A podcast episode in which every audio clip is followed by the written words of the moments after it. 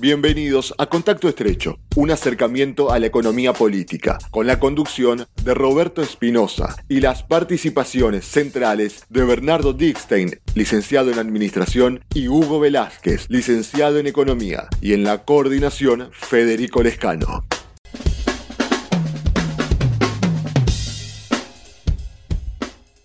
Bienvenidos a otra emisión de Contacto Estrecho, un acercamiento a la economía, un acercamiento a la política, un acercamiento a la economía política en realidad, y en donde, como siempre, tratamos diferentes temas que tienen que ver con la coyuntura de actualidad y otros que no necesariamente tienen que ver con ese aspecto. En este caso vamos a tratar el tema del sistema previsional, cómo surgen las jubilaciones, en qué consiste, en qué radica eh, este sistema que vino o fue pergeñado para otorgar ciertos derechos. Pero vamos a arrancar ya sin más vueltas eh, presentando a los especialistas que habitualmente participan y conforman este espacio.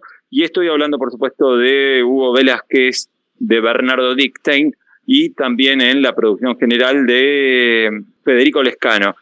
Vamos rápidamente entonces, decías, a hablar acerca de cómo surge y en qué consiste este sistema previsional. ¿Cuándo surge? ¿Cómo surge? En la voz de Hugo Velázquez. Bueno, hay, dentro del sistema previsional entran muchas cosas, entre ellos la jubilación. Los, los sistemas, los demás sistemas para salud, etcétera, son en realidad seguros eh, los seguros, algunos rastrean, este, ya este, había 5.000 años atrás en el río Amarillo, en China, para, este, para aquellos que tengan pérdidas de mercadería en el traslado de la mercadería. O que, se, que caiga parte de la mercadería al río y bueno, tenía un, este, un tipo de seguro este, para, ante esa pérdida de mercadería. Eh, el tema de la salud son seguros de salud que nosotros llamamos obra social en general. Pero son, es un sistema de seguro de salud donde uno previamente va aportando, pero no, no necesita usarlo, este, no lo usa todos los días, lo usa cada tanto. Este, y hay este, una cantidad de personas que van aportando para usarlo con, en, en el momento que cada uno tenga una emergencia para su salud pero no lo usa todos los días, pero lo puede usar la otra persona que sí lo necesita en ese momento y usa parte de los fondos y así sucesivamente. Este, en, Argentina se incorporó dentro de, nuestro sistema salarial asociado con, en una época, con los sindicatos, donde algunos sindicatos manejaron el sistema de salud, este, y se hacía descuentos del salario, se hace descuento del salario mensual para ese seguro de salud, de un pago al seguro de salud. Este, nosotros, el sistema jubilatorio, que parece muy zurdo hoy visto, en realidad surgió de alguien, de un personaje que no se podría ser calificado como zurdo, que es la época del gobierno de Bismarck en Prusia, antes de la unidad alemana. Este, Prusia entraba mucho en guerra y generaron un sistema de jubilación para los, para los que estaban en, al frente, en los frentes de batalla. De ahí surge el, sistema que hoy se denomina bismarckiano y tiene alguna relación con el sistema que está, se está usando en Argentina donde termina siendo un, un sistema de solidaridad intergeneracional. ¿Por qué? Porque la generación actual hace los aportes, pero esos aportes van a los que están jubilados hoy. El día de mañana, haciendo los aportes, el día de mañana va a tener derecho a recibir el pago jubilatorio por las generaciones futuras que van trabajando que están trabajando en ese momento. Este, es decir, si hace el aporte hoy, tiene derecho el día de mañana para cobrar, este, eh, pasado una cantidad de años, de este, eh, pasar al sistema jubilatorio. Y, pero en realidad en ese momento lo que le van a pagar este, los fondos que le van a pagar su sueldo va a surgir de las personas que están trabajando en ese momento. Las generaciones más jóvenes. Eh, por eso también es muy importante la relación que tiene que haber entre trabajadores activos y el pasivo. Eh, si no me equivoco, andan en, en 2,5 y pico a 3 por, 3 por este, cada jubilado, por cada pasivo. Eso también. Eso, eso, hubo en la actualidad, ¿no? Sí. Hugo, eso es, eso es un parámetro actual. Y cuando surge en nuestro país, ¿tenés idea de cuál era el parámetro? ¿Cuántos trabajadores eran activos y cuántos eran los pasivos? No, no tengo el número absoluto, pero sí en ese momento se, este, funcionó bien el sistema cuando se empezó a instalar en la década del 50. este, lo que sí, lo que quiero decir desde hoy es esto, que el problema está cuando empiezan las crisis capitalistas. Y entonces empieza a haber más desempleo. Por lo tanto, va, va, a haber menos personas que van a estar aportando para pagar el salario de, del pasivo en ese momento. Eso se sintió fuerte, por ejemplo, en las crisis este, durante los 90. Este, los sistemas jubilatorios empiezan a, a, tener problemas. Cuando empieza a aumentar el desempleo, hay menos gente que va a estar aportando este, para los, los, salarios de los jubilados de ese momento, como consecuencia de la crisis económica, este, que es periódica en todos los sistemas capitalistas. Entonces, eh, en los momentos de auge no hay problema, porque te aproxima al pleno empleo, va a haber muchas personas que van a estar aportando al sistema. Pero el problema es cuando se reduce.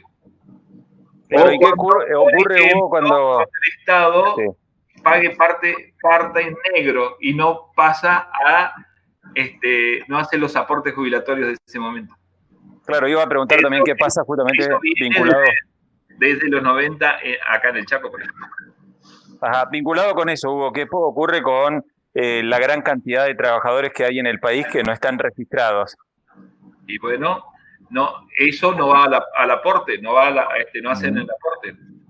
Y que además, en su momento, cuando ellos tienen que hacer la jubilación, no, no tienen la documentación suficiente porque se encuentra que tal eh, patrón, tal patronal no les hizo los aportes en un periodo de tiempo de su trabajo, de su vida útil, digamos, cuando fue trabajador.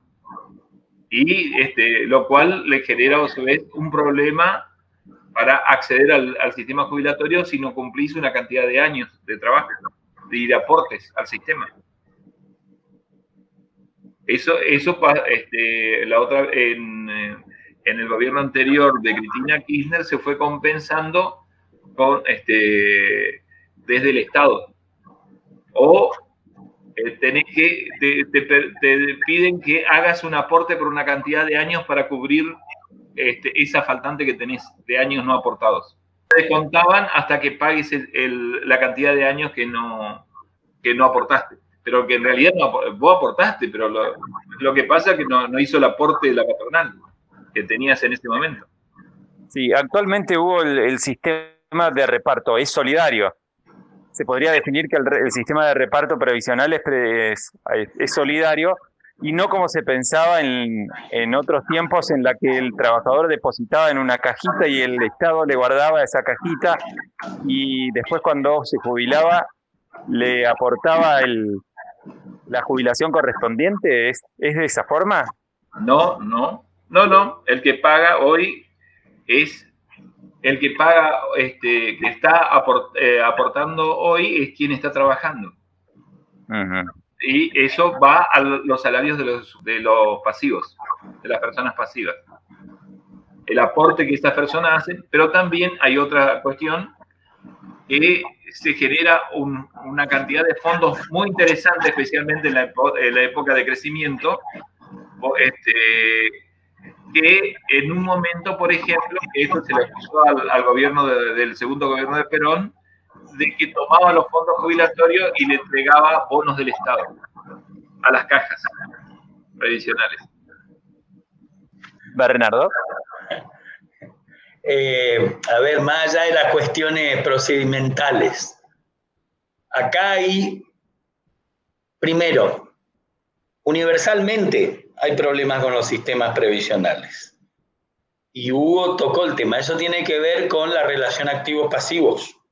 Eh, el deterioro de esa relación, donde lo ideal se considera que haya entre 4 y 5 trabajadores activos por cada pasivo, se fue deteriorando todo el mundo y especialmente en la Argentina, eh, a partir del proceso de desindustrialización en la época de Martínez de Oz, se profundizó, como lo señalaba Hugo, en la década de los 90, y hoy, con a duras penas, llegamos a una relación de 2,5 a 1.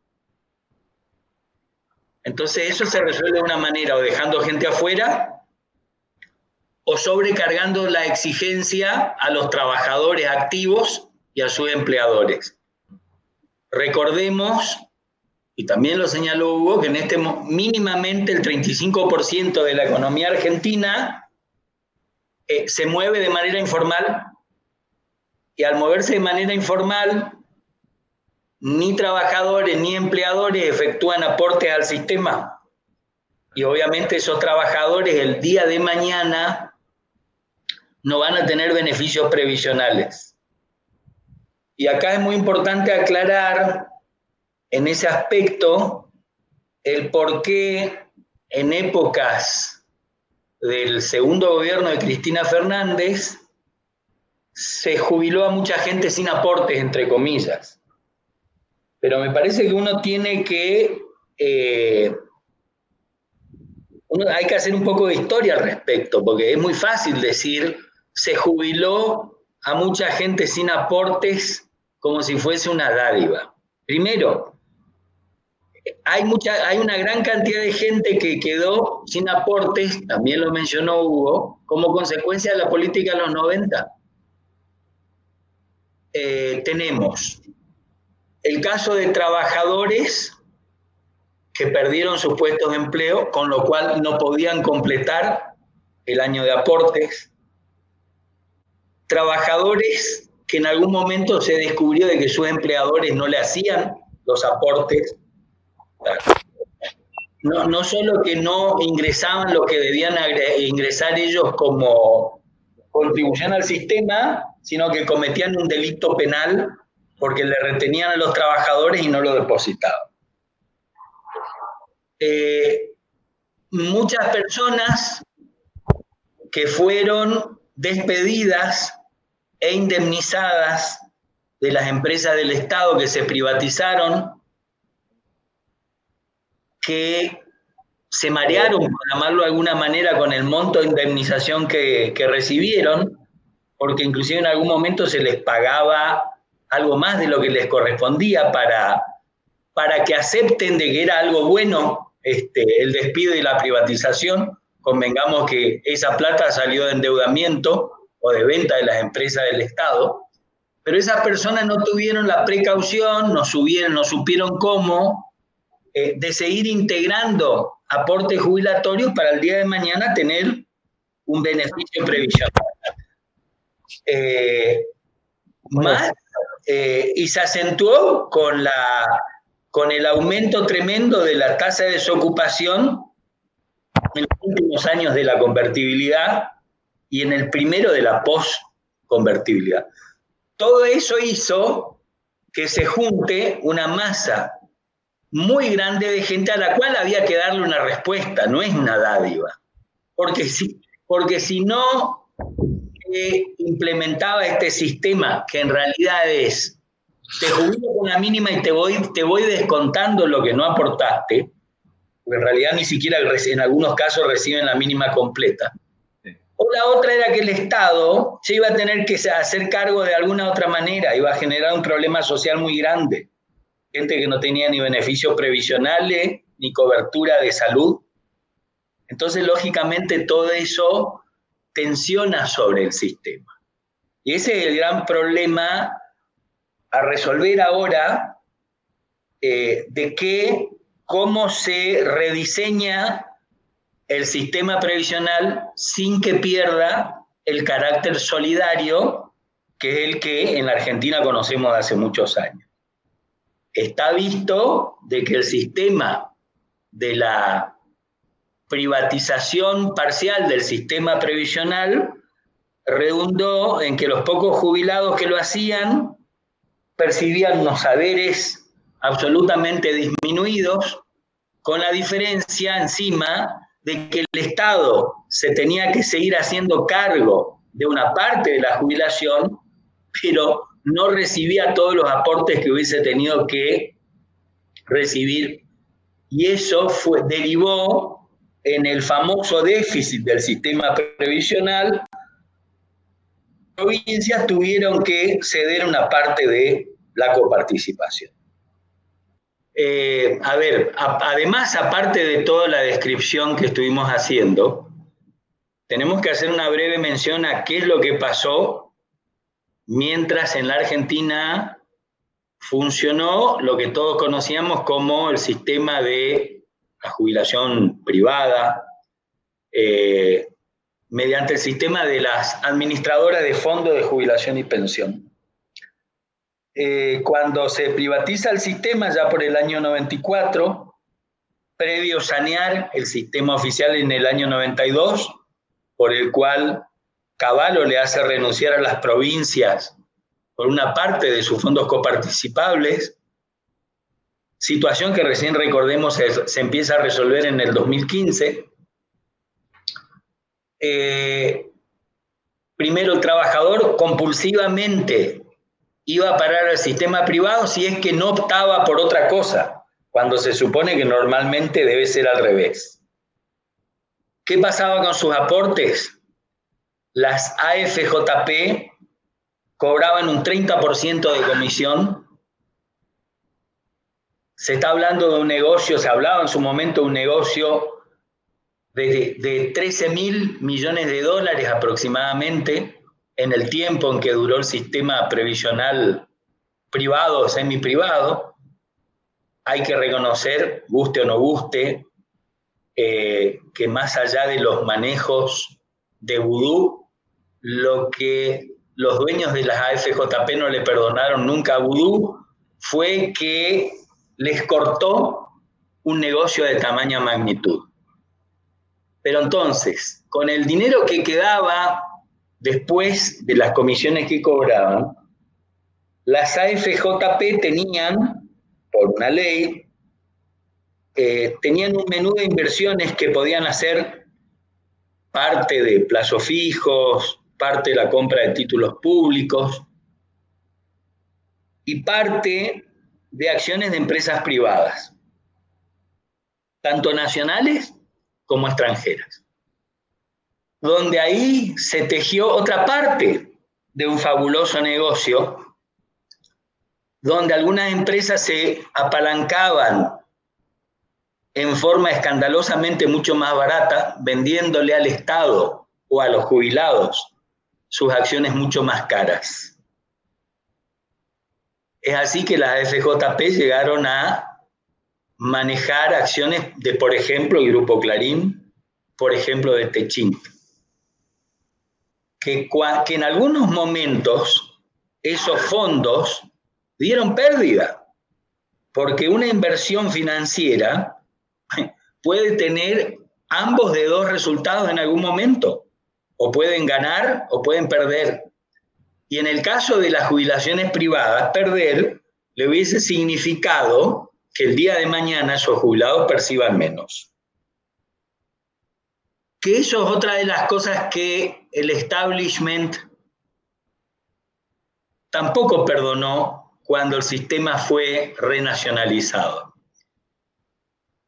Que producto de la compra de esas acciones de empresas privadas, el Estado en algún momento llegó a tener el derecho de sentar a directores en el directorio de esas empresas que ejercían un control distinto o en algún momento inclusive, si bien no tenían la mayoría, se podían llegar a oponer a la adopción de ciertas medidas que inclusive podían significar aumento de precios internos.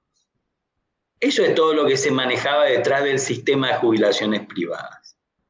Obviamente, ahora el problema está en cómo se resuelve la relación activos-pasivos, independientemente de cómo haya sido el sistema. Que bueno, tenemos una, una experiencia no muy feliz acá cerca en Chile, que creo que Hugo eh, conoce un poco más al detalle, donde puede mostrar cuál es el estado actual de los jubilados que lo hicieron a través de un sistema privado. Sí, este, el, levantamiento popular en Chile en, el 2019 y que continuó ahora con el cambio este, constitucional, eh, que está continuando porque todavía no, se definió la nueva constitución. Eh, este, estuvo justamente asociado a las AFJP, a la administración privada de los fondos jubilatorios. Es decir, este, en síntesis, que eh, daban, no, no otorgaban este, los beneficios esperados. Acá también se tuvo esos problemas cuando se tenían que llegar al momento de jubilarse y tenía que cobrar por el sistema este, privado y por ahí pasaban cuatro o cinco años para empezar a cobrar el primer sueldo.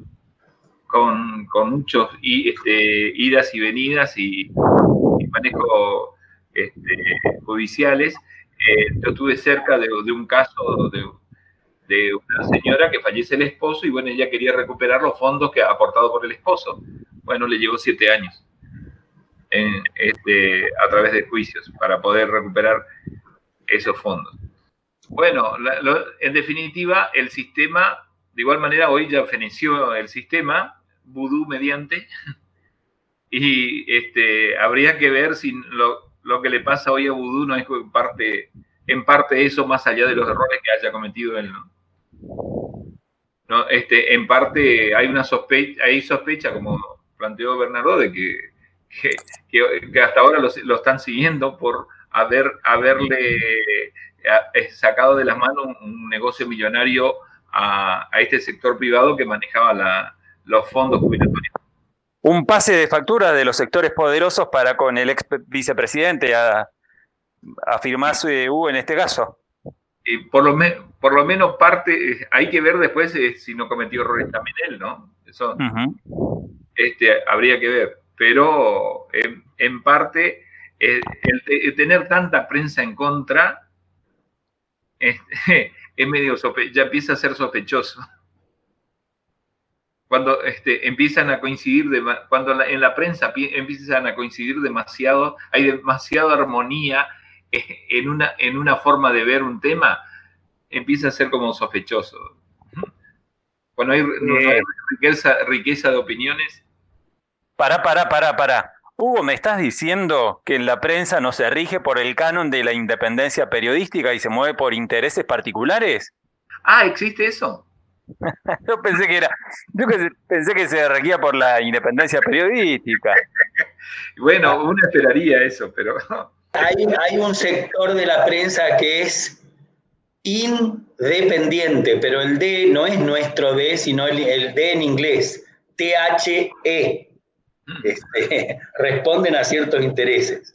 Eh, volviendo al tema, me parece que debiéramos tocar un poquito qué es lo que está pasando con, este, con los actuales haberes jubilatorios, que es innegable que perdieron este, un punto frente a la inflación eh, por el cambio de fórmula, fórmula de ajuste, sin olvidar los 20 puntos que los jubilados perdieron en los cuatro años de, Macri.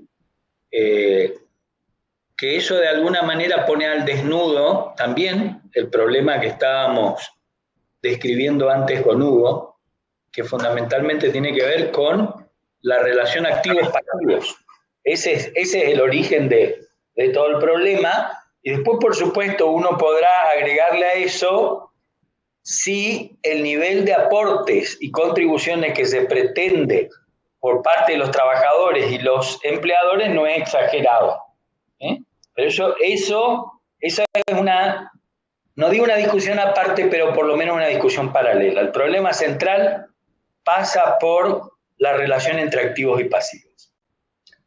Eh, que también a eso se le suma, aparte de la informalidad de, un, de una amplia franja de la economía, se le suma también el aumento en la expectativa de vida de las personas. Y eso no hay que verlo como algo malo, al contrario, es algo bueno, pero que trae, que trae un problema, que a mayor tiempo de sobrevida de los beneficiarios se necesita sostener el sistema durante más tiempo.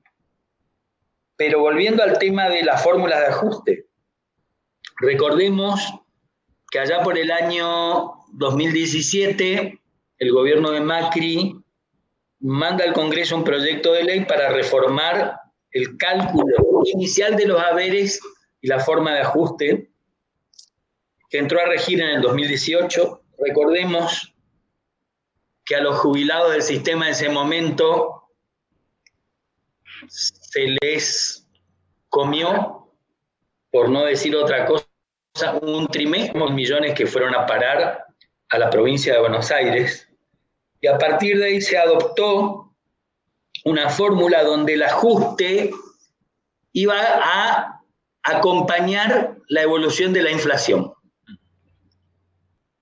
Detrás de eso lo que existía en realidad un cálculo, que finalmente no se dio, de que la inflación iba a ir bajando a niveles de menos de dos dígitos, con lo cual, más allá de lo que pasase con el costo de vida, que no necesariamente una, una cosa va de, de, la mano de la otra, la idea era que el sistema le iba a tener que ajustar muy poco a los jubilados. Pero sucedió lo contrario. El 2019 terminamos con 50 y pico por ciento de inflación. Y ahí es donde salta el problema, que el sistema previsional no necesariamente recauda lo mismo que evoluciona el índice de inflación. Por lo general puede llegar a recaudar menos, por las razones que enumeramos. Eh, por el alto porcentaje de informalidad en que se mueve la, economía, porque también hay estudios que indican de que a, mayor aumento de la inflación, por supuesto, puede haber pérdida de puestos de trabajo, y también una inducción a convertir a trabajadores que estaban en blanco a convertirlos a trabajadores informales. Todo eso hace que la recaudación del sistema caiga. Entonces, por un lado, el Estado se había comprometido a recomponer los haberes de los jubilados en función de la inflación, pero por otro lado el sistema eh, no recaudaba lo mismo, recaudaba mucho menos. En otras épocas eran los gobiernos los que decidían de que el Estado se haga cargo de la diferencia, es decir, el déficit previsional. Cosa que obviamente no iba a ocurrir bajo un gobierno cuya política central era el ajuste de las cuentas públicas. Y bueno, ahora tenemos este cambio donde de alguna manera se vuelve al sistema de ajuste que rigió hasta el 2017, que es una fórmula mixta que está compuesta por una parte por la evolución de la recaudación, que es un índice sensato, recaudo más plata, reparto más plata, esa es la lógica, y otra parte por un índice promedio que se llama RIPTE, que tiene que ver con un promedio que se saca de las negociaciones salariales en curso. Por ahora lo concreto es que los jubilados perdieron un punto de poder adquisitivo frente a la inflación. Veremos cómo evoluciona este año, pero insisto, atado mucho a la recaudación y a las negociaciones paritarias. Por lo pronto recordemos que los jubilados llevan perdidos desde al menos el 2015 unos 20, 21 puntos de su poder adquisitivo. además, si este, con esta, esta cuestión de la pandemia y la caída de la actividad económica global, no sea que aumente, es esperable que aumente el desempleo. Es decir, va a haber menos aportante al sistema provisional. Eh, recuerdo, Bernardo, hubo haber leído eh, una nota ya por el 2019, fines del 2019, eh, una nota que decía que con la fórmula kirchnerista se perdió más que con la fórmula macrista en el concepto de jubilaciones. ¿Eso es falso? sí, es falso. O sea, es una afirmación de doble juego. A ver, con la fórmula que implementó la administración de Cristina Kirchner y que rigió hasta fin del 2017. El poder adquisitivo de las jubilaciones creció, lo que ciertamente es que creció menos de lo que hubiese crecido si antes se hubiese adoptado un sistema de ajuste por inflación. Entonces, en realidad, detrás de eso lo que hay es una afirmación contrafáctica, que no se sabe si hubiese sucedido. Con lo cual, en definitiva, es una premisa falsa. O sea, no perdieron. Porque, mira, la, nota puntual es de Daniel Estico en Infobae, fechada el 12 de diciembre del 2019, dice los jubilados perdieron menos con la fórmula macrista que con la kirchnerista. Esto lo decía al finalizar el gobierno de Macri, apenas arrancaba la gestión de Alberto Fernández. Esto entonces es una variable o una estimación falsa la que hace en este aspecto entonces Infobae, la que hizo Infobae allá por diciembre del 2019.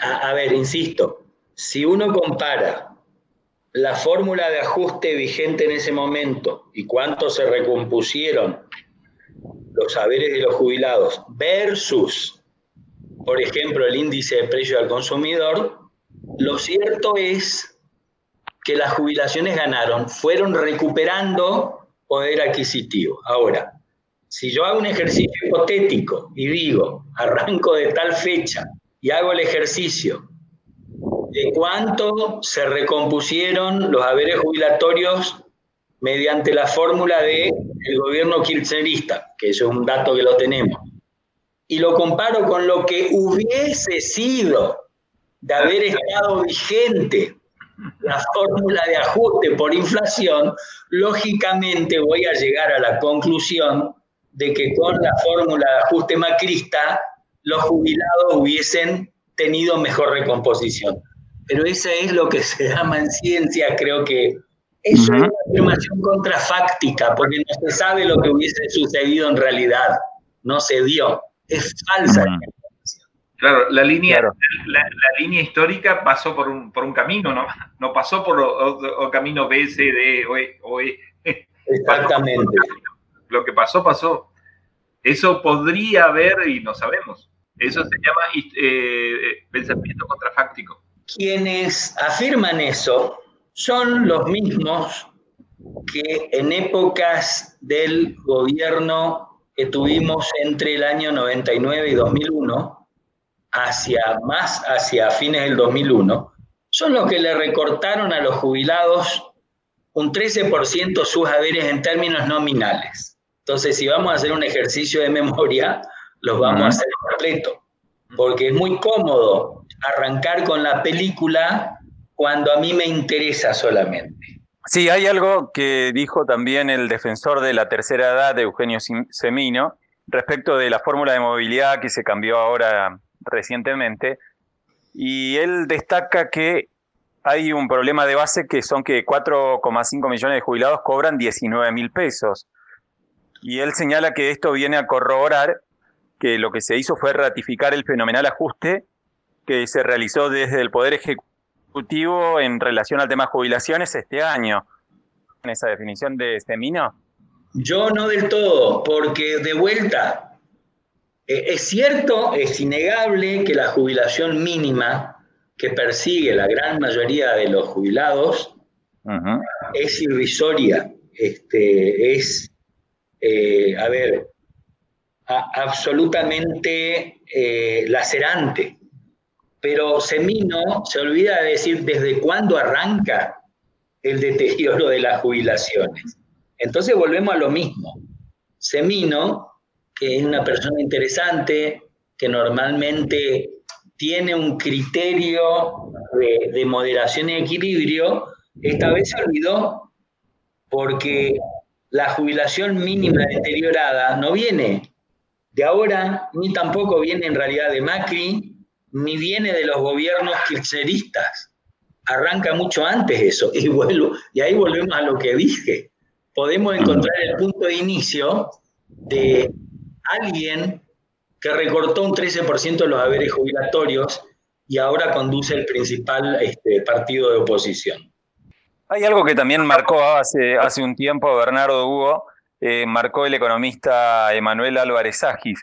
Él decía que el actual modelo es un modelo de reparto solidario y que tomando en cuenta ese modelo de reparto solidario, no puede ser que haya jubilaciones que cobren más de 40 mil, 50 mil pesos y que no debe ser, la, no debe existir la posibilidad de jubilaciones que estén por encima de esa cifra, por encima de 40 mil o 50 mil pesos.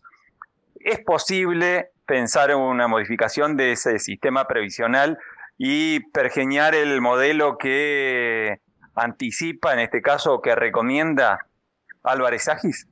Eh, perdón, vuelvo a insistir y, no quiero tener tanto la palabra sin, sin aprovechar que Hugo haga su aporte. Primero, eh, la afirmación que hizo Álvarez Agis es una afirmación en base a una cifra que no conocemos de dónde la dijo, pero que perdió toda vigencia desde el momento en que la dijo.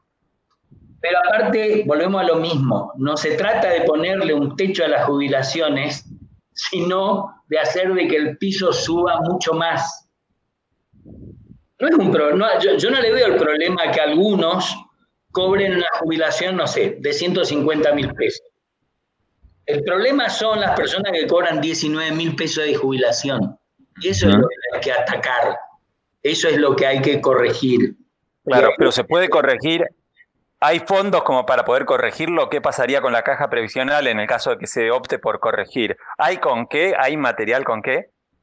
A, ver, primero, que a los actuales jubilados que perciben sumas muy fuertes, primero, que no se les puede hacer un recorte a no ser que el Estado esté dispuesto a recibir una avalancha de demandas judiciales, porque son, son derechos adquiridos.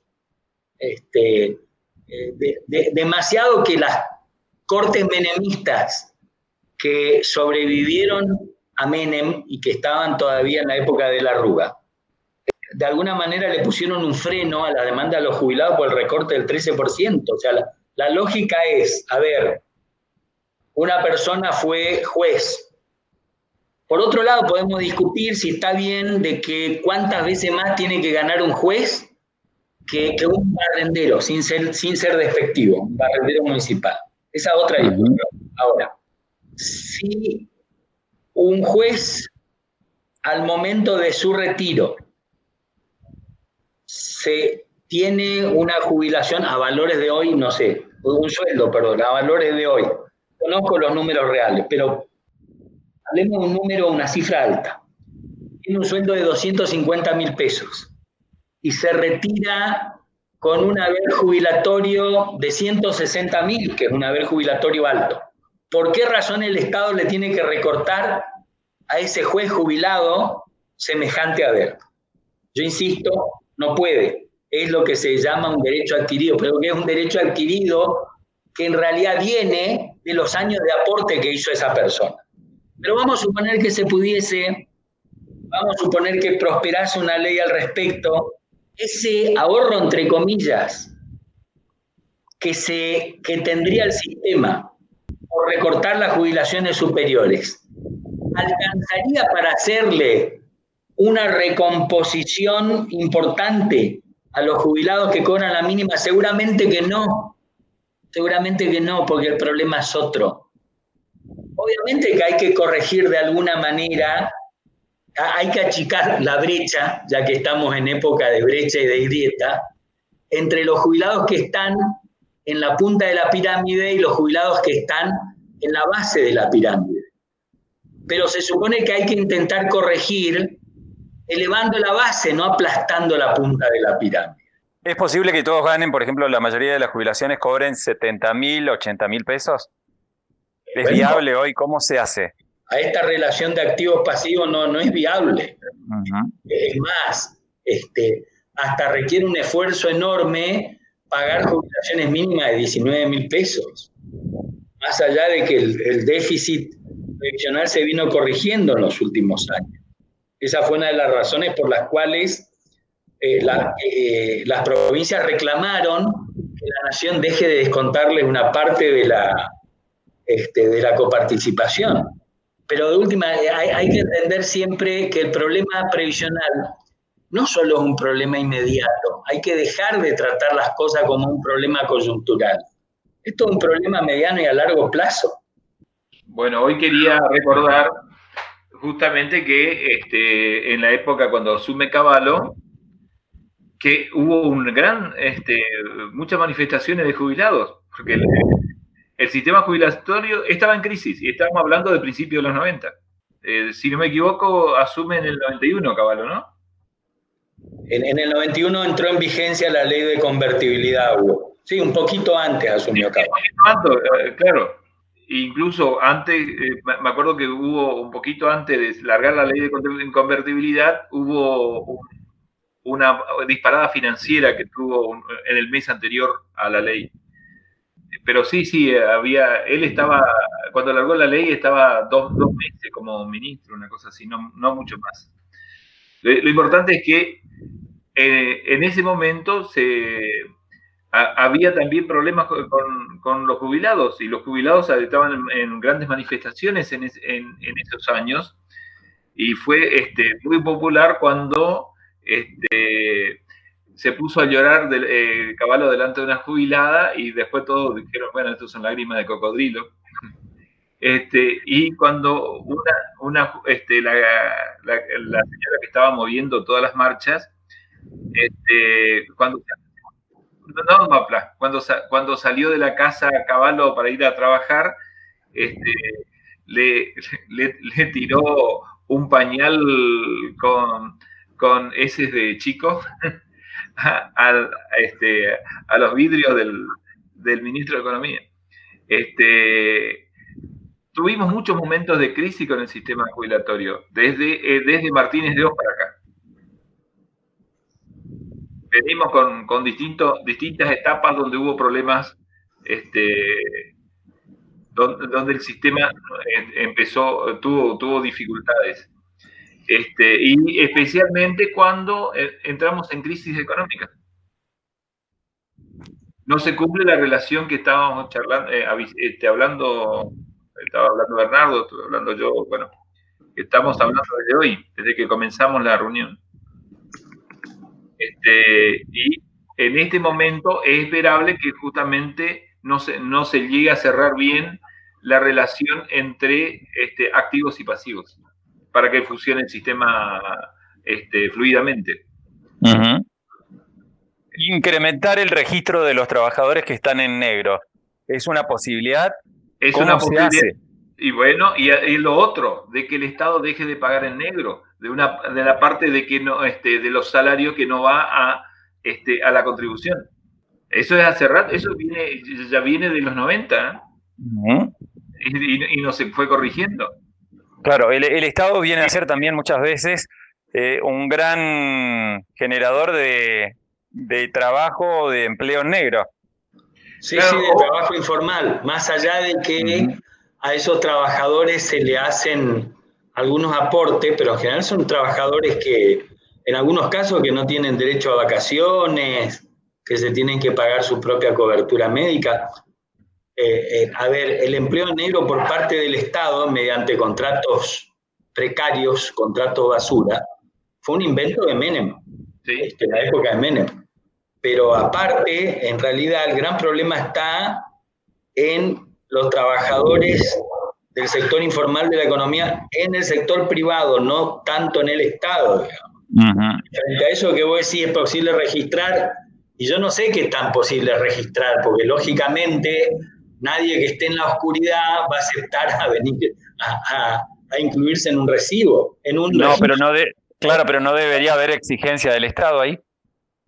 No, no, bueno, en realidad más que exigencia del Estado, o sea, a mí me parece que el, el, empleo negro hay que combatirlo de dos maneras. Primero, con sanciones muy, pero muy fuertes y muy rápidas para quienes transgreden las normas previsionales. Y Cosa que en la actualidad no ocurre, ¿no?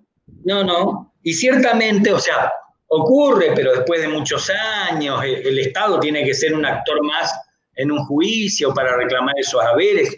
Convengamos que también hay mucho manoseo por parte de algunos abogados que se aprovechan de esas situaciones e impiden que eso se corrija más rápido.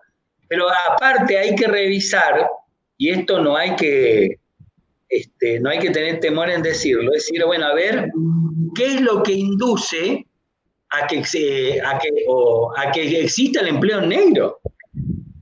Porque aquel empleador que opta por tener trabajadores en negro, más allá de que pueda haber algún sector de, los empleadores que cree que, que realmente se beneficia de eso, pero la pregunta es, ¿por qué una amplia franja de los empleadores recurren a tener esa modalidad de contratación? Probablemente el Estado lo que tiene que hacer es incentivar a que el empleador blanquee en forma inmediata a sus trabajadores. Y la prueba está en que en algún momento se implementaron medidas que fueron exitosas. Por ejemplo, lo que se llama el periodo de prueba, que le permite al empleador contratar a un trabajador por una cierta cantidad de meses. Y bueno, o sea, ya entonces eso lo tiene blanqueado de entrada, está encuadrado dentro de la ley, no se va a ver sometido a ninguna demanda. Y bueno, si cumplido esos meses eh, la relación laboral es satisfactoria para ambas partes, eh, al trabajador se le da lo que se llama el alta definitiva. A mí me parece que hay que, insisto, combatir el empleo por un lado con fuertes medidas de sanción rápidas, pero por otro lado también hay que revisar qué es lo que está pasando de que un sector de los empleadores no tiene el suficiente incentivo como para contratar trabajadores en blanco. Y ojo, cuando yo digo un sector de los empleadores, lo que estoy haciendo es diferenciar entre las grandes corporaciones y la pequeña y la mediana empresa. La pequeña y la mediana empresa genera en la Argentina el 75% del empleo en blanco, pero no, no, no factura no, no ingresa el 75% de los ingresos. Eso está en manos de no más de 500 empresas, en su mayoría extranjeras.